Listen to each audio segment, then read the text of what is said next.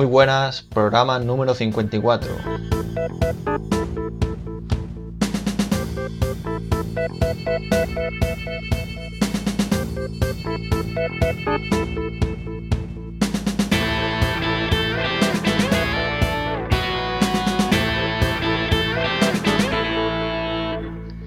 Bienvenidos, estamos a finales de septiembre, ya queda muy poquito para que llegue PlayStation VR a nuestras casas, es que el próximo 13 de octubre la realidad virtual aterriza en las consolas. Y en la charla de hoy contamos con el equipo de Superlumen, con los que hablaremos sobre su trabajo con Video 360 y además nos hablarán de su juego Sanatorium.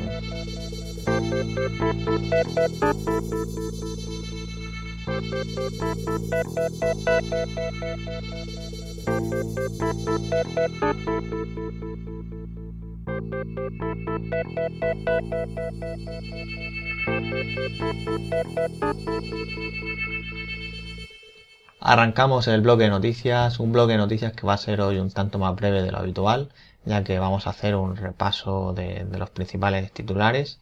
Y bueno, como hemos adelantado al principio, empezamos con Sony, ya que llega el 13 de octubre y hay novedades en cuanto a las consolas. PlayStation 4 Neo, ahora es PlayStation 4 Pro, eh, tiene más potencia, lo que permitirá sacarle más partido no solo en los videojuegos tradicionales, sino también en realidad virtual por ejemplo, alcanzar 90 frames de manera nativa para aquellos que estuvieran pensados a 60 en la, anterior consola.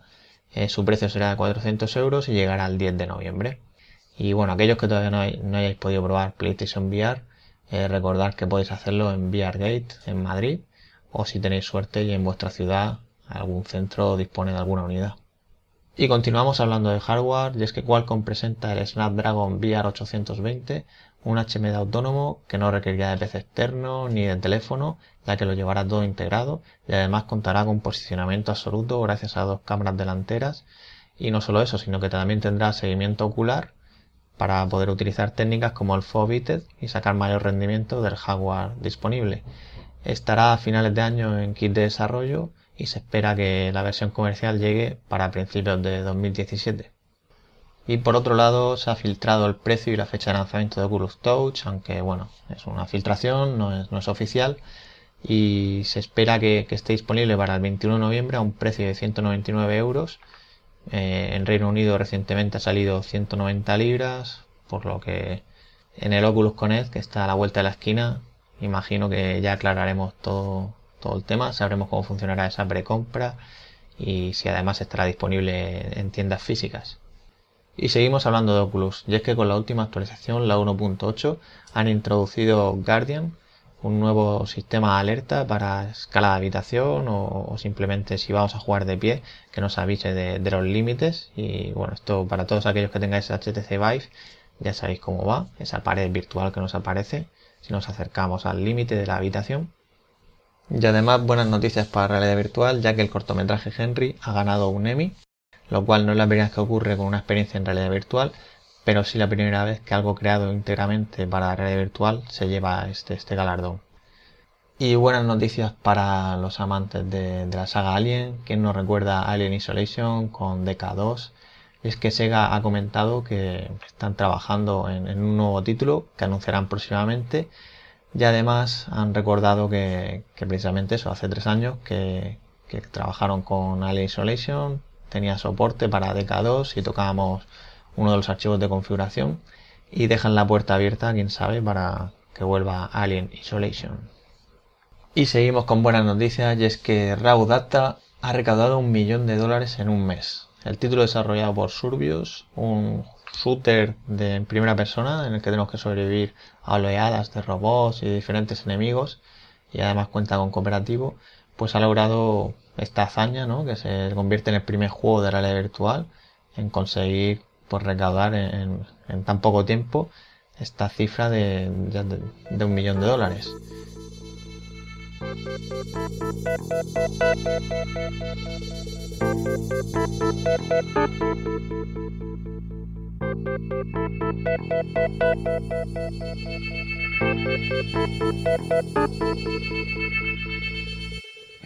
Muy bien, entramos en tiempo de charla y tenemos por aquí al equipo de Superlumen. Saludamos primero a Juan Casinello, Super Space Code Developer. Hola Juan. Hola. Y por aquí también tenemos a su compañero Chema Coca, Super Communication Chief. Hola Chema. Hola chicos, ¿qué tal? Y también nos acompaña Juanlo. Hola, ¿qué tal? Aquí, Super Juanlo. Hola, ¿qué tal, Robiano? también quiero ser súper igual que ellos. Muy bien, pues hacemos la misma pregunta que, que, todos nuestros invitados sufren aquí siempre, que es ¿cuándo nace vuestro interés por la realidad virtual y cómo? ¿Y cuál fue el primer dispositivo que pudisteis probar? Bueno, hablo yo en primer lugar. Pues en mi caso fue hace como dos o tres años, eh, aquí en, Murcia, en mi ciudad, que un colega me, llamó pues ahí súper súper nervioso. Tienes que probar una gafa de revirtual que he comprado en un Kickstarter, en un crowdfunding, tienes que probarlo, tienes que probarlo. Y bueno, me comentó el rollo este, me contó la historia de Palmer Lucky, las de K1, en fin. Total, que yo salí de trabajar y fui ahí a su casa, como buen eh, fricazo que me considero. fui ahí con expectación, a ver qué, qué estaba pasando. Y nada, eh, ahí probé las DK1, probé la montaña rusa y, me flipé completamente. Me flipé porque era algo completamente distinto, aunque mareaba un poco y tenía los ojos vidriosos, llorando completamente después de la experiencia. Así que nada, se lo comenté a Chema. ¿Y Chema, tú dónde lo probaste? Pues, pues yo lo probé eh, en casa de Juan. De hecho, se lo dejó su amigo, el famoso amigo este que había participado en el Kickstarter. Y, bueno, yo de toda la vida habíamos sido, había sido un, amante de los videojuegos y siempre ha ido ahí como eso de la realidad virtual, como, el tema tabú, que parece que íbamos ya a estar viviendo en mundos virtuales de hacía no sé cuántos años, pero esta vez parecía que ya sí que sí, así que fui con muchas expectativas y la verdad es que eh, fue espectacular. Me mareé, pero, pero estuvo muy bien. Pero te convenció. Sí, me convenció, me convenció me convenció porque vi que había, había potencial ahí. No era ya como otras cosas que, habíamos probado, bueno, que te vendían antes. Pues mira, es raro que, te marearas con la montaña rusa, ¿no? Cuando quizá más normal mareas en Tuscan y sobre todo cuando cogías ahí con el gamepad y hacías locuras. No, yo creo que la montaña rusa la verdad es que aunque estás quieto mirando para los lados y tal, pero es una experiencia intensa. Bueno, yo recuerdo, yo, recuerdo que, que cuando probé la montaña rusa después de esa, me dijeron lo de, bueno, con mi colega este, bueno, ahora coge el gamepad y, ponte aquí que esto es un simplemente una casita aquí, ¿no? Como en la Toscana italiana, que no pasa nada, tú tranquilo, tranquilo. Y claro, giré la cabeza corriendo y ahí ya me quité la gafa, digo, bueno, hasta que hemos llegado hoy. te pegó el cebollazo ahí. Sí, sí, sí. Ya, será auténtico de DK1, madre mía. Por aquí lo tengo todavía. Sí, firmado por Palmer Lucky. Muy bien. Pues nada, pues contarnos cómo, cómo surgió Superlumen, qué es Superlumen. Bueno, pues Superlumen es un superestudio, como su nombre indica, especializado pues en crear experiencias en, en 360 grados y tanto reales pues, como digitales. ¿Y cómo surge Superlumen? Bueno, pues nosotros siempre, como hemos comentado antes con el tema este de, del DK1, somos unos entusiastas y unos amantes de, lo, las tecnologías y, los juegos ¿no? de que éramos niños y bueno, pues estamos muy al tanto desde aquella probatura con el DK1 de cómo está evolucionando el tema de la red virtual. Y hicimos ahí un, estudio, un pequeño estudio de mercado, cómo estaba en España, incluso en Europa, ¿no? Que está ahí como avanzando y tal. Y al final decidimos liarnos la manta a la cabeza, dejarnos nuestros propios trabajos y dedicarnos a lo que. a, transformar nuestra pasión en negocio. Así que, pues nada, básicamente así se nació Superlumen. ¿Cuánto tiempo lleváis? Pues llevamos creados, llevamos un año y pico. Pero lo que es con el tema dándole vuelta llevamos varias, bastante más tiempo. O sea que, que empezaste ya con, con DK2, ¿no? Bueno, sí, la empresa sí, sí, nació con DK2, pero nosotros ya estamos haciendo cosillas con, con DK1. Nada más salir ya estamos ahí probando. ¿Y estáis al 100% dedicados con realidad virtual o tocáis también realidad aumentada? No, de momento solo trabajamos con realidad virtual y sobre todo con el tema este de, de los vídeos 360 grados, imágenes y todo ese tipo de experiencias. Entonces, el vídeo 360 es, digamos, lo que más tocáis, es, lo que más os demandan. Sí, es lo que más nos demandan. Es que es un servicio, el tema este del 360, que ahora mismo se está popularizando mucho en todos los sectores. Entonces, cada vez más se, ven en, eventos de cualquier sector, yo digo arquitectura, inmobiliaria, en todos esos eventos están sacando eh, cosas relacionadas con el vídeo 360. Entonces, al final los clientes van buscando ese tipo de servicios. Y también hacen anuncios en 360, las grandes marcas, eh, ya sean de moda, de repente graban la Madrid Fashion Week que la grabaron en 360. En fin, que eso es lo que más popular está siendo ahora mismo. está pulverizando y lo que más nos demandan los clientes, sí. El vídeo 360 es que también es como, por lo menos como pensamos, es como un paso intermedio entre lo que están acostumbrados la gente, ¿no? Que es el vídeo tradicional y, la realidad virtual. Eh, no es un, dar un, salto tan grande como ya meterse en una experiencia inmersiva y demás, que es ya más eh, tipo videojuego, tienes que tener algo cierto de estar más familiarizado con ese mundillo. Mientras que tú un vídeo, una foto 360, se lo pones a una persona que, que no haya jugado nunca un videojuego y puede disfrutar la experiencia, pues eh, igual. Es como más asequible para, para la gente. Sí, no tiene que preocuparse de interactuar, de moverse, de tal, de cambiar, simplemente pues es espectador y como que resulta más fácil, ¿no? Para empezar. Claro. Aparte que no da tanto miedo como, como un videojuego. Ahora mismo le pones a una persona que no juega nunca un juego, pues no sé, cualquier familiar, ¿no? Le colocas un mando ahí en las manos y se asusta mucho. Una gafa y un mando, pues imagínate. En cambio le colocas la gafa y un vídeo o una imagen y de París, por ejemplo, 360, y bueno, la disfrutan que no veas. Y es que ya empieza a correr la voz entre, entre sus amigas. Hablo, por ejemplo, el caso de, madres y abuelas, etcétera, ¿no? Y, al final todo el mundo ve esto con otros ojos. ¿Y qué tipos de cámaras o técnicas utilizáis para la grabación de, 360, ya sea vídeo o imagen? Pues tenemos varias, varios tipos de cámaras eh, en función del producto que queremos tener al final y la calidad del mismo. Eh, usamos unas u otras. Realmente tenemos eh, cámaras reflex mm, que son de muy buena calidad y el resultado final es, muy bueno. Eh, luego también tenemos la GoPro con su rig, etcétera, etcétera, que son como más, más, duras, como si dijéramos. Y luego también para hacer vídeo en directo en 360 tenemos una cámara que lleva auto stitching y que se cose en directo, etcétera, etcétera. Y bueno, pues esa nos permite, tenemos esa posibilidad por, otro lado. Pues es una Ali, se llama Ali, Ali Cam. entonces con esa cámara no, no tenés que hacer nada de postproducción y demás, o sea, todo es... claro, el, lo que, grabáis lo emitís en directo y, aparte que lo podéis guardar y luego volver a verlo cuando queráis sin tener que hacer, que editar nada, ni, ni coser, ni nada de nada. Efectivamente, efectivamente. Lo malo, eh, una, cosa que tiene mala esa cámara es que la calidad que tiene de imagen al final no es tan buena. Y bueno, y luego aunque te haga el cosido, te facilita el tema del cosido, pero siempre hay que hacer algo de postproducción para, pues, para tocar temas de talonaje, eh, colores, iluminación y bueno, eh, darle un resultado al final que sea más profesional. Te tengo que parar ahí. No, lo digo por la palabra talonaje, ¿qué, quiere decir?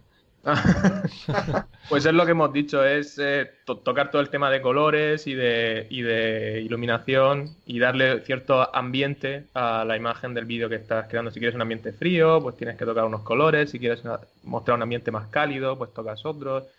Todo ese... Y ya que, está, ya, que estamos explicando, seguro que hay gente que no conoce el término cosido, que es tan habitual en el tema de 360. ¿Podéis explicarle también oh. Sí, claro. Pues eso es el cosido, eh, hay que llevarlo a cabo cuando tú usas, por ejemplo, como hemos dicho, 6 GoPros para grabar o crear una imagen en 360 grados. Realmente son seis cámaras diferentes que emiten seis imágenes diferentes. Lo que tienes que hacer luego es juntar todas esas imágenes, coserlas, que es lo que hemos dicho, el juntarlas es coserlas, y para, crear una sola imagen 360.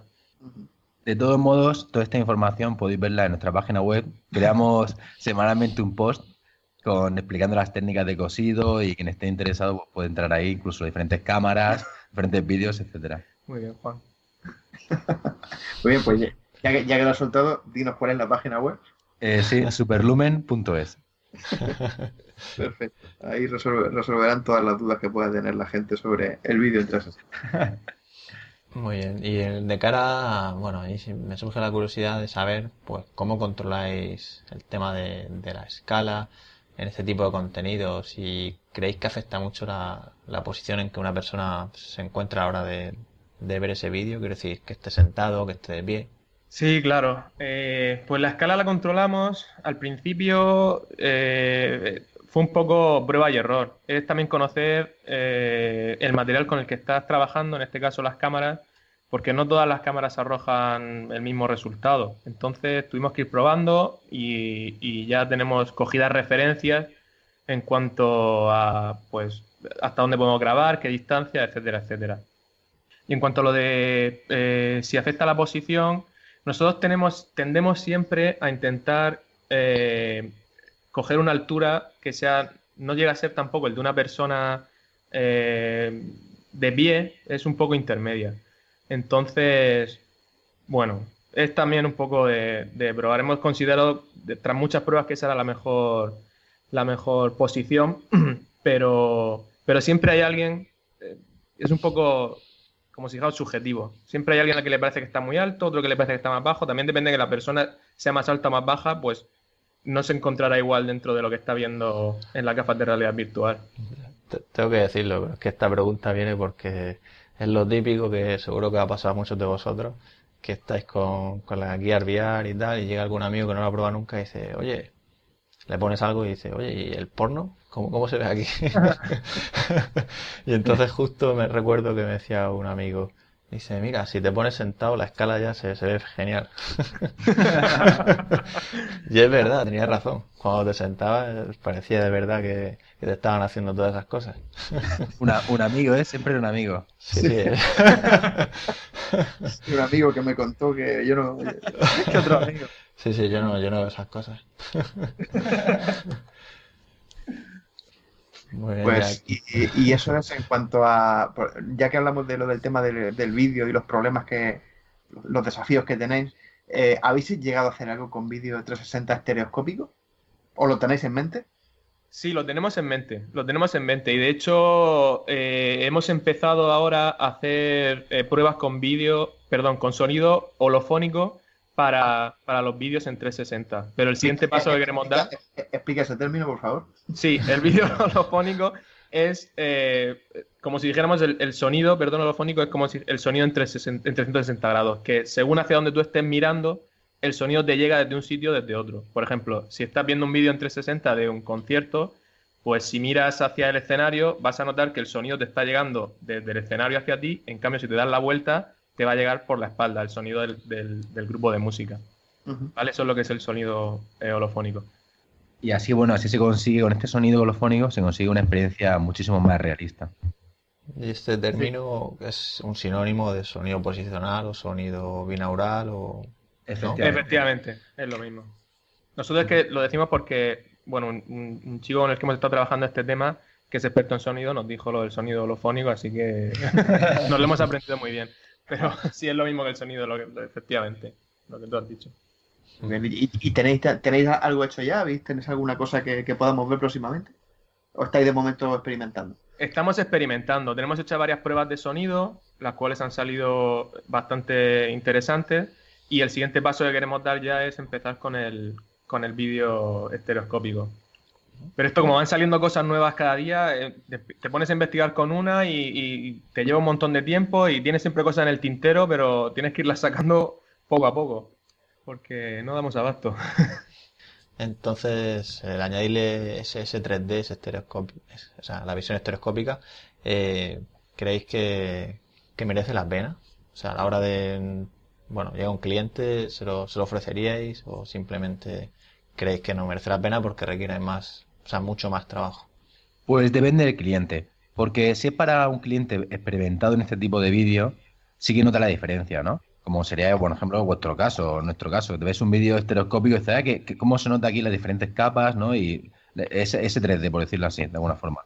Pero en cambio, hay otro tipo de cliente que al ver la foto en 360 ya creen que tiene profundidad la imagen. ¿sabes? Entonces no merece la pena ese, digamos, ese crear ese vídeo, porque aparte en el presupuesto también eh, un sobrecoste. Es, sobrecoste, ¿no? Que él tampoco entiende. Entonces, dependiendo del cliente, lo usamos o no.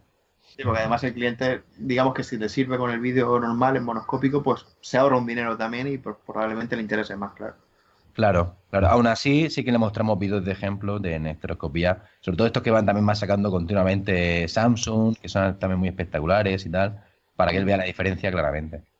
Pero también es verdad que, yo personalmente eh, creo que el, hacer estereoscopía, la experiencia es mucho mejor si son cosas generadas por ordenador que en, vídeo. En vídeo no, no llega a crear una experiencia 3D sensación de, 3D tan, tan real, por lo menos de momento, como lo hace con, los contenidos generados por... sí, algo hecho en Unity o en Unreal. Efectivamente. Mm. Nosotros tuvimos una experiencia muy curiosa en la Gamescom, que fue cuando probamos la famosa montaña rusa de, Samsung, que era, era, era un vídeo plano, ¿no? 360 plano, y lo que pasa es que los asientos se movían y demás. Y claro, nosotros al sentarnos ahí decíamos, ¡puh, esto es plano! Vaya, vaya castaña, esto va a ser un rollo. Y bueno, vamos, totalmente equivocados. Siempre cuando empezaron a moverse las sillas y nos empezó a subir esa, sensación por el estómago, que es que yo, yo la recuerdo de la, de la montaña rusa del DK1 incluso. O sea, que es que un vídeo que esté, un vídeo monoscópico, acompañado con, con otras, digamos, otros eventos externos, como en este caso el movimiento de la silla, hace que, tu mente cambie, cambie totalmente el chip y, vamos, y, alucinas igualmente. Totalmente de acuerdo. Desde luego que lo, disfrutamos. Habrá que ver cuándo algún día podremos tener estas cosas en casa, ¿no? ya a un precio razonable. sí, un sillón que se mueva. Muy bien, pues ya que hablamos de, algún día, eh, os lanzo aquí una preguntilla un poco a futuro, que es que si creéis que, tendremos vídeo 360 estereoscópico con posicionamiento absoluto, eh, aunque sea sentado o puesto a soñar con escala de habitación. ¿Puestos a pedir? Puestos a pedir, claro. Pues mm, esto avanza a tal velocidad que, estamos convencidos de que, de que, seguramente algún día sí que podremos ver vídeo 360 eh, estereoscópico, con posicionamiento absoluto. Eh, de momento no, solo nos podemos imaginar cómo se podría hacer. Hemos estado aquí dándole vueltas a la cabeza y tal, eh, Juan y yo. Pero, y se nos han ocurrido algunas cosas, o sea que seguro que alguien está pensándolo por ahí, tiene ya, tiene ya mucho andado. Pues ya, ya sabéis, si lo sacáis, seguro que, que triunfáis. Pues se nos han ocurrido algunas cosas, ¿eh? no lo vamos a decir aquí por si acaso no chafáis la idea, pero ahí tenemos cosas de gente. Oye, y otra de, otra de las tecnologías de las que se habla mucho últimamente, bueno, hace ya bastante tiempo y hemos visto cosas alucinantes, es el tema de la fotogrametría, ¿no? Para utilizar fotografías digamos, imágenes reales para luego hacer composiciones por ordenador. ¿Habéis tocado algo de esto o tenéis... ¿Qué nos podéis contar? Pues hemos estado haciendo algunas pruebas también en cuanto a fotogrametría, eh, pero sobre todo de objetos. Eh, no, a nivel de habitación, pero sí a nivel de objetos.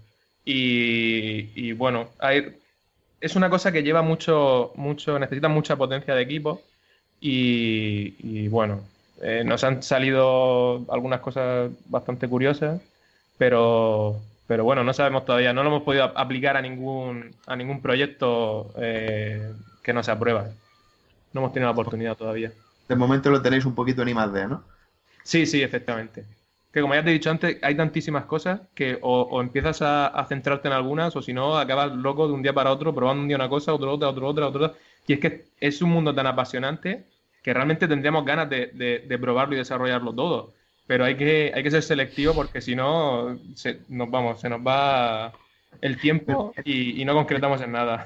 En, eso estaba probando yo, o sea, en eso estaba pensando, ¿no? Que, es que realmente como os, movéis en un, en un terreno, en un mercado que realmente ahora mismo todo el mundo está probando cosas nuevas, se está experimentando constantemente y yo creo que a, a veces es complicado, ¿no? Decir, bueno, me tengo que centrar en esto que, necesito facturar, que necesito dar, pero por otro lado me gustaría poder investigar, probar, a ver qué nuevas técnicas puedo utilizar. O sea, que es lo que tú dices, ¿no? Que es complicado ver, equilibrar un poco la balanza, ¿no? Por un lado que te permita ser competitivo y, poder ofrecer cosas únicas que no ofrezca todo el mundo y por otro lado, pues claro, centrarte un poco en, pues eso, en trabajar, en facturar y, que se que cuadren los números.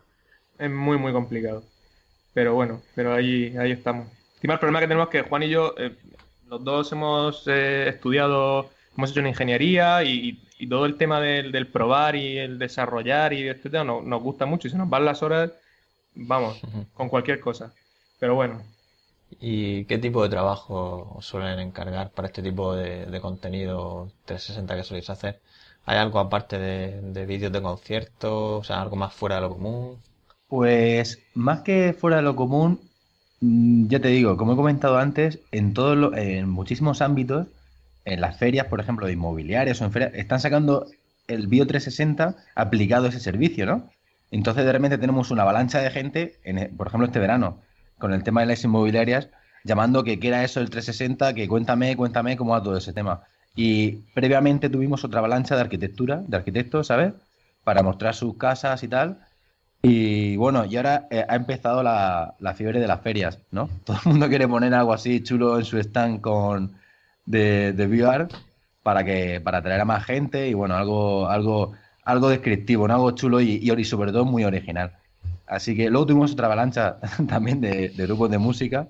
No sé qué pasó, que fue como, como varias semanas que muchos grupos habían visto que, que bueno, grupos como, por ejemplo, Muse, sobre todo grupos extranjeros muy potentes, ¿no? Habrían hecho grabaciones en 360. Entonces, como eso posiciona muy bien y publicita muy bien a la banda, ¿sabes? Pues a todo el mundo le entró la fiebre también del grupo de música. Sí, parece como, como, si se corría la voz, ¿no? Sobre un segmento del mercado, los arquitectos, sí. los... y de repente uno lo prueba, se lo dice a los demás y todo el mundo como loco, ¿no? Va a pedir. Sí, yo creo que es la publicidad también, que bueno, hay mucho en televisión. Entonces, bueno, pues empiezan a poner también lo de la moda. Eh, Samsung ha grabado el evento en 360 incluso vi, lo vi anunciado en, en el Ola, la revista. No me preguntes por qué lo vi, pero sí, vi el Ola Era, era en la peluquería, Juan estaba en la peluquería. y, me, y, le dije a la gente, mira, mira, yo trabajo en esta caja y todo, ay, qué chulo eso que es, O sea, que al final mmm, estamos hablando de que detrás de toda esta tecnología hay marcas muy potentes, como por ejemplo Oculus, Samsung, Facebook, y les, les interesa publicitar lo máximo posible. O sea, y aplicarlo a todo este tipo de, a cualquier sector. Oye, y una cosa que os quería preguntar, porque vosotros ya hemos comentado que lo vuestro es el vídeo y tal, pero sin embargo me consta que, habéis hecho también vuestros pinitos con el tema de, los juegos, ¿no? O sea, como un estudio como el vuestro, que principalmente se dedica a este tipo de servicios, cosas para empresas y demás, ¿cómo decidís un día, venga, vamos a, vamos a hacer un juego? Pues por varias razones, varias razones. Em, la principal y primera de ellas es que un videojuego nos permitía eh, llevar al límite muchas de las cosas que hemos estado aquí practicando.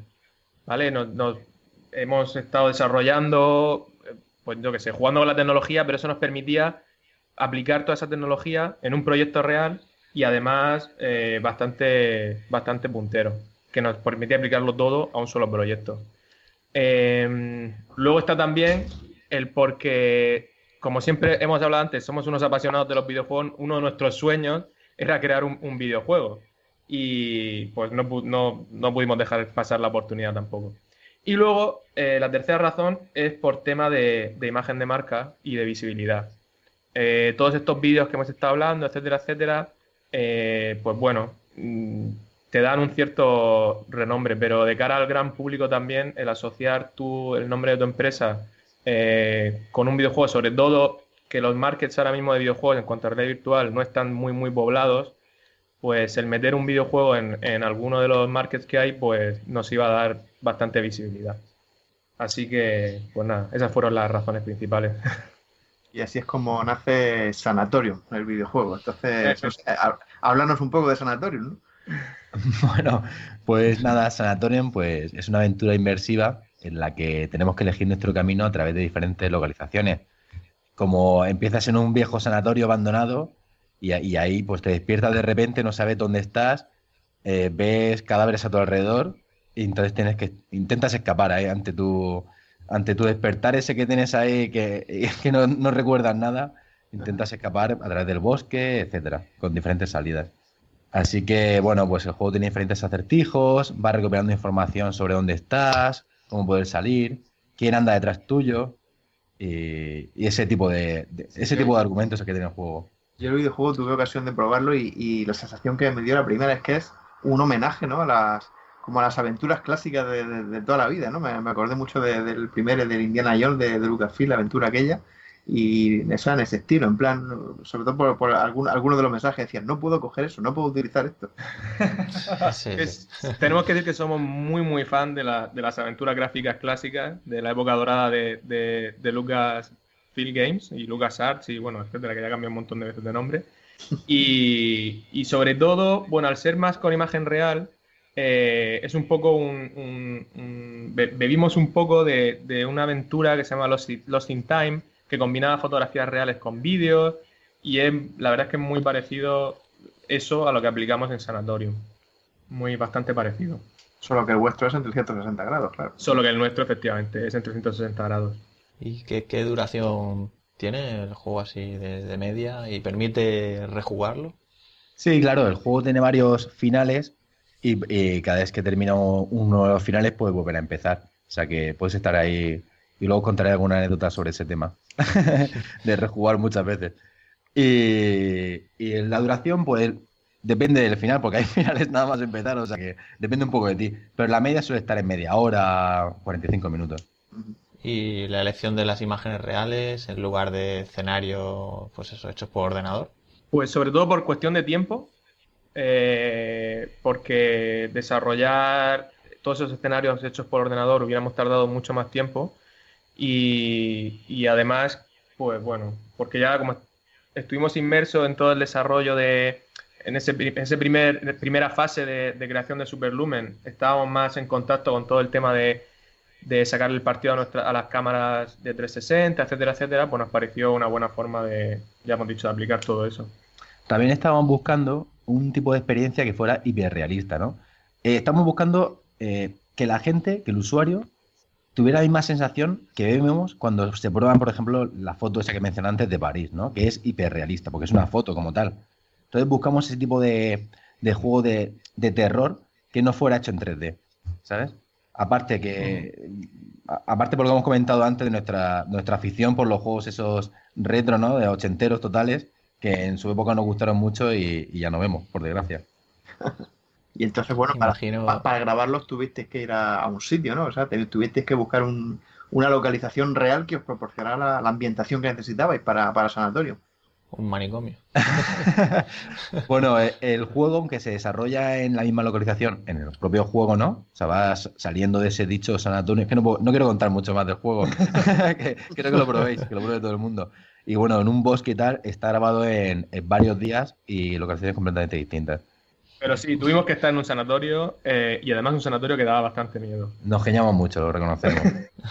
y además intentamos que no oscureciese y nos fuimos corriendo, aunque tuvimos que filmar escenas oscuras y de noche, pero eh, con, el, con el coche en marcha ya para salir corriendo, ¿eh? ya lo digo. Imagino que el motivo de que sea 360 plano eh, también es por el tiempo, ¿no? Sí, claro, efectivamente. Bueno, es que no lo hemos comentado antes, pero eh, siempre tenemos en mente, Chema y yo, bueno, y el resto del equipo de Superlumen, el crear un videojuego, ¿no? Como estamos comentando antes por nuestra afición y tal.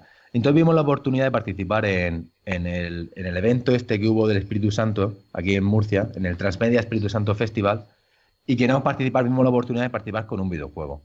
Y entonces, ¿qué pasó? Que teníamos dos o tres semanas máximo para, el, para todo el desarrollo completo. Entonces ahí vino la prisa para, bueno, para hacer el guion, la narración, para todo el tema, que fue, una, fue bestial el trabajo que tuvimos que hacer. Entonces no tuvimos mucho más tiempo para, para empezar con estereoscopía o nuevos, nueva tecnología que no estamos acostumbrados a hacer.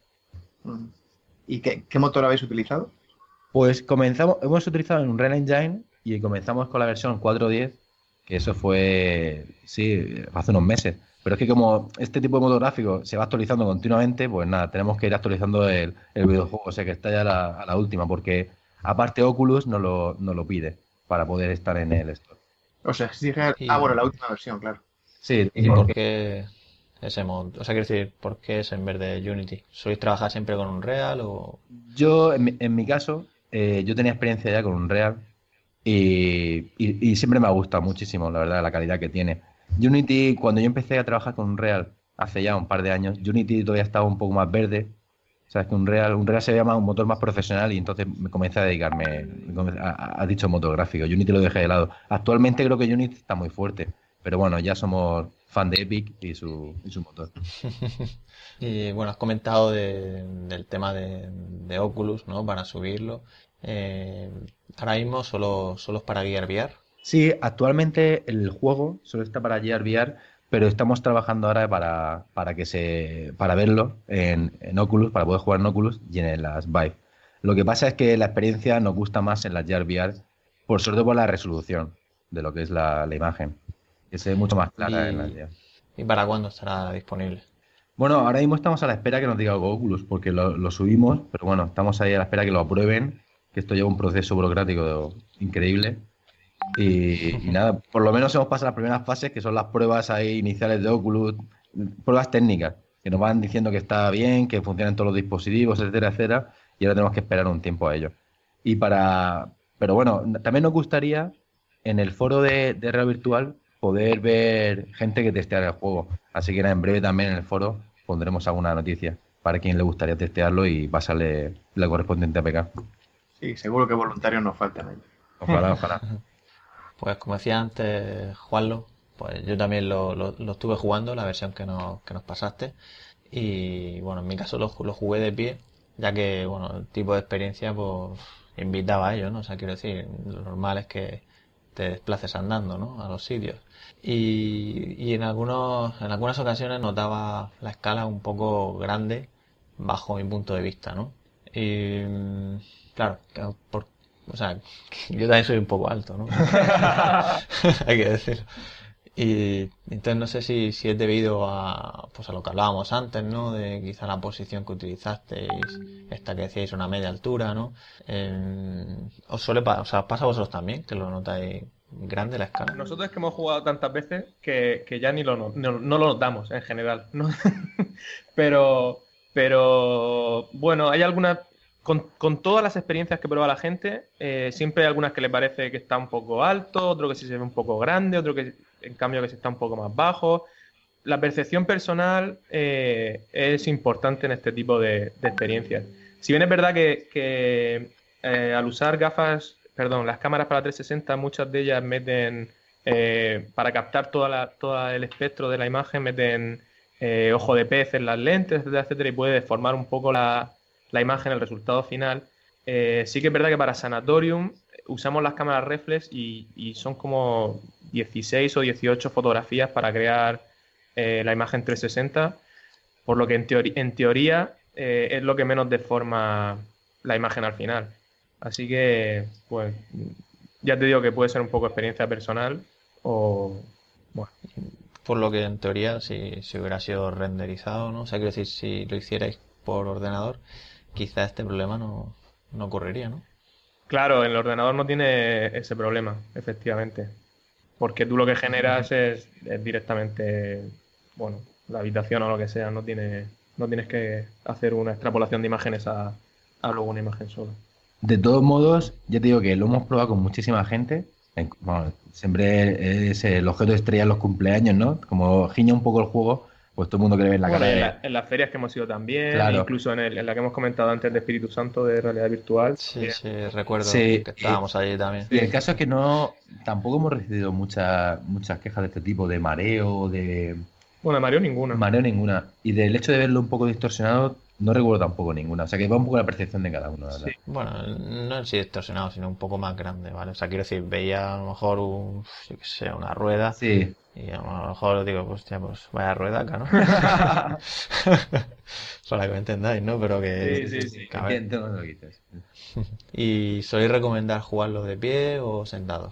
O sea, cuando viene alguien ahí a vuestro stand, como has dicho en ferias, ¿los ponéis sentados o de pie? Pues en los stands los ponemos de pie porque no solemos tener una, una silla y demás. Lo que pasa es que cuando la gente juega de pie sí que tenemos que estar más atentos que no se caigan.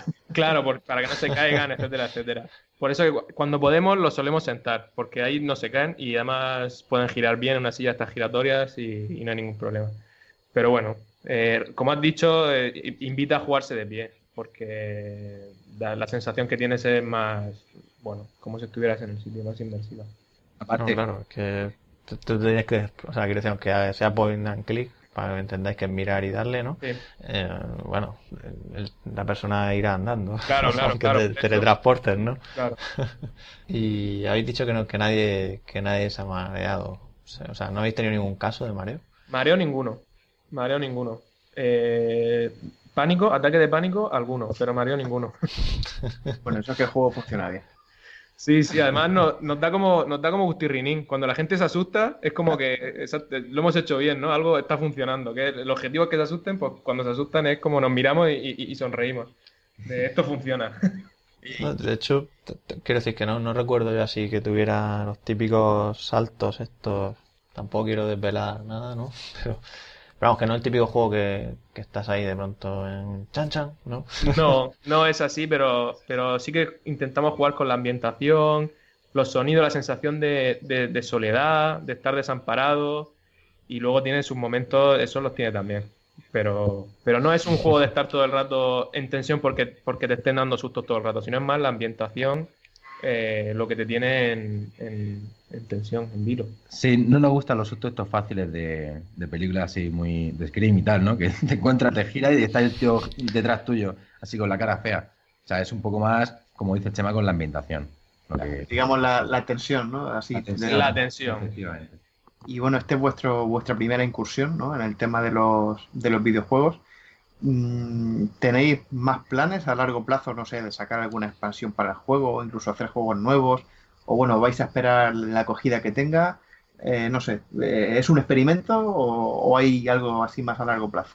Pues nuestra intención es, sacar más juegos. De hecho, estamos ya dándole vueltas a la segunda parte porque hay muchas cosas que nos dejamos en el tintero para, esta primera parte y pues queremos ya eh, aprovechar y sacarlas en la segunda.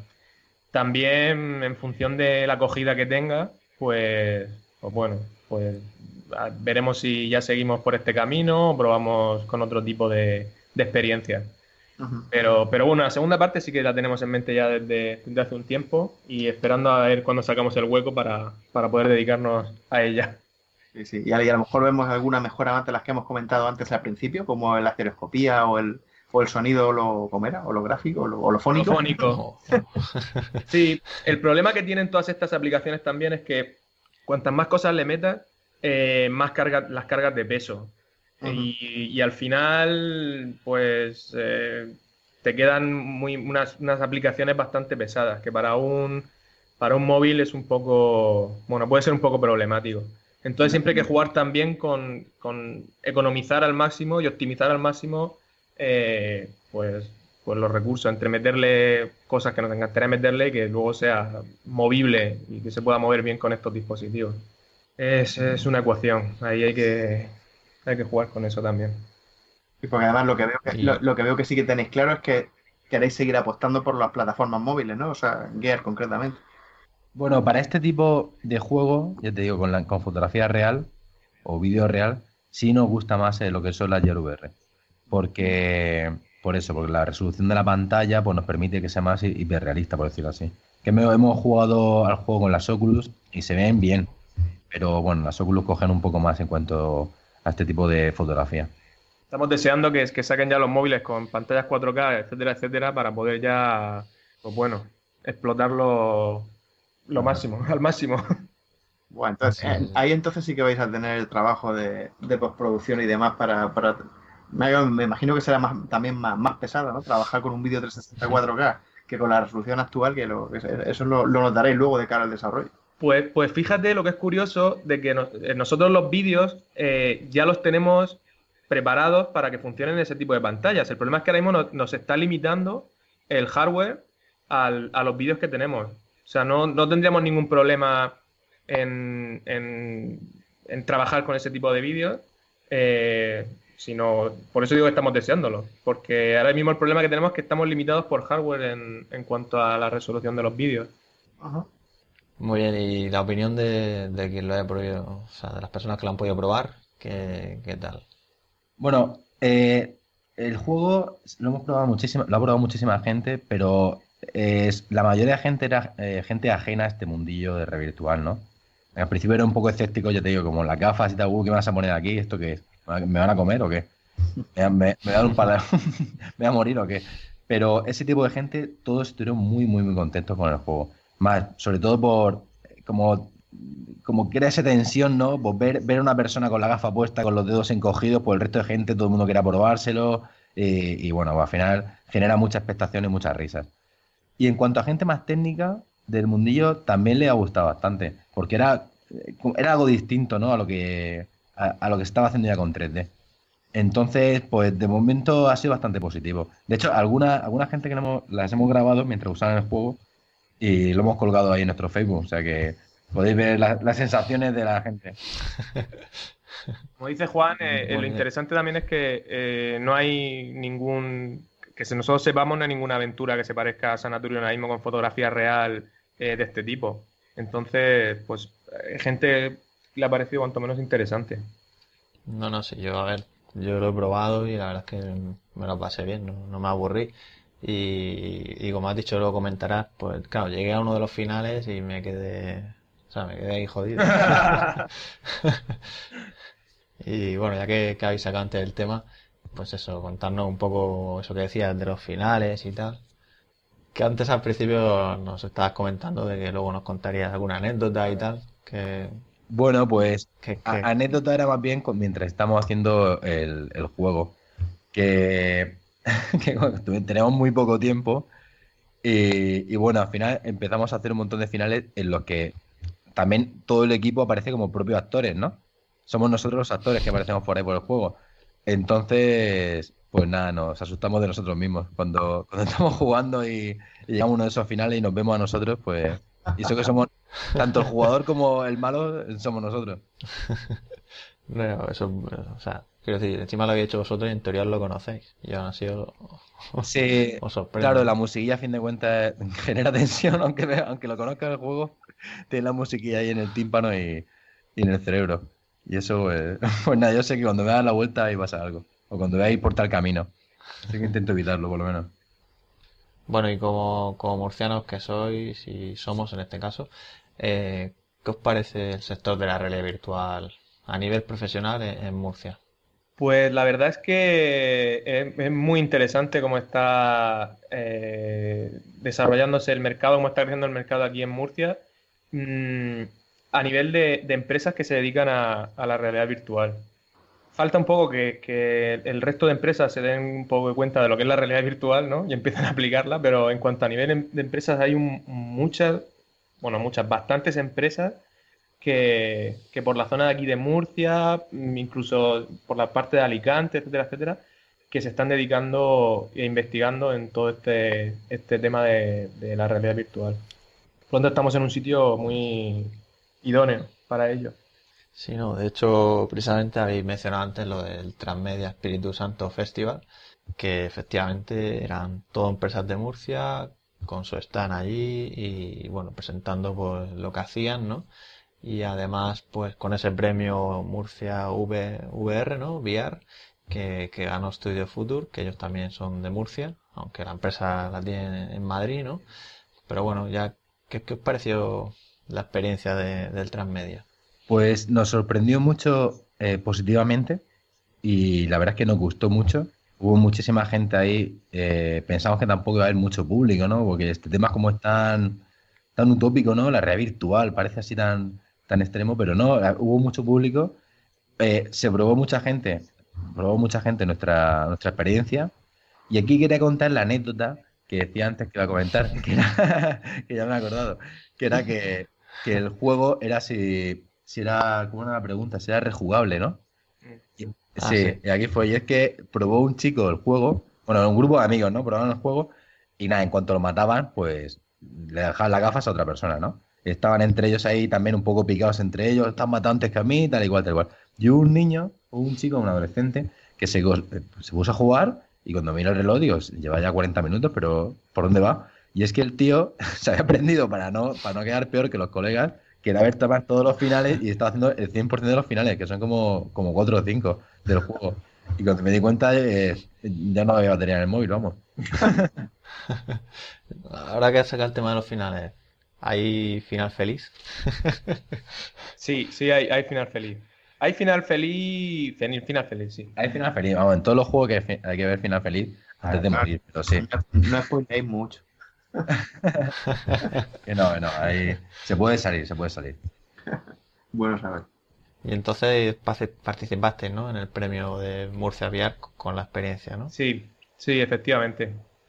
Participamos y de hecho, eh, bueno, no ganamos, como has comentado antes, ganó Estudio Future, pero eh, los propios, la, la, propia gente que estaba trabajando ahí para, para para el Transmedia Espíritu Santo Festival, se probó el juego le gustó muchísimo. De hecho, entre ellos también se putearon un poco, ¿no? hay ah, ha chillado, tal, todos ahí riéndose.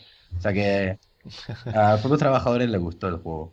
Nada, pues me alegro que, fuera bien y eso, y espero que, llegue pronto para que pues todos los robianos lo puedan disfrutar con su Gear VR o, bueno, en este caso, ¿habéis pensado en llevarlo a Carboar? O el inminente Daydream. Sí, vamos, vamos paso por paso. Estamos ahora viendo cómo lo portamos, estamos portando el proceso de portarlo para, para las Oculus y el siguiente paso es ver cómo lo portamos para, bueno, de momento para las Cardboard, pero es posible que de aquí a, no sé cuándo es, en octubre me parece, ¿no? Eh, Google nos anuncie la nueva plataforma y capas, etcétera, etcétera. O sea que aquí si no te mueves, te arrollan. Vamos un poco... Claro, como empresa entiendo que cuanto más usuarios lleguen, mejor. Claro, claro porque Gear sí que, sí que es muy buena solución, pero claro, no todo el mundo tiene un teléfono Samsung, ¿no? Para... Por eso queremos ver si lo portamos al, pues, al máximo número de plataformas que podamos y, bueno, para llegar al máximo de gente. Muy bien, pues, pues hasta aquí llega el programa de hoy y bueno, un placer teneros por aquí a Juan y Chema. Encantado de que nos hayáis contado pues en qué trabajáis, como habéis comentado, efectivamente todo está arrancando este año con la realidad virtual ya comercial, ¿no? Pero las empresas, pues eso, cada vez más se vuelcan a ello. Muchas gracias, chicos. Gracias a vosotros. Gracias a vosotros. Y bueno, eso, daros las gracias y es un placer tener aquí a, pues eso, a, paisanos, murcianos y además frikis y, que les guste todo este tema y bueno, encantado de haber estado con vosotros. Igualmente, Igualmente. Placer es nuestro. Bueno, Rubianos, pues aquí despedimos el programa de hoy. Nos vemos en el próximo. Hasta la próxima. Adiós.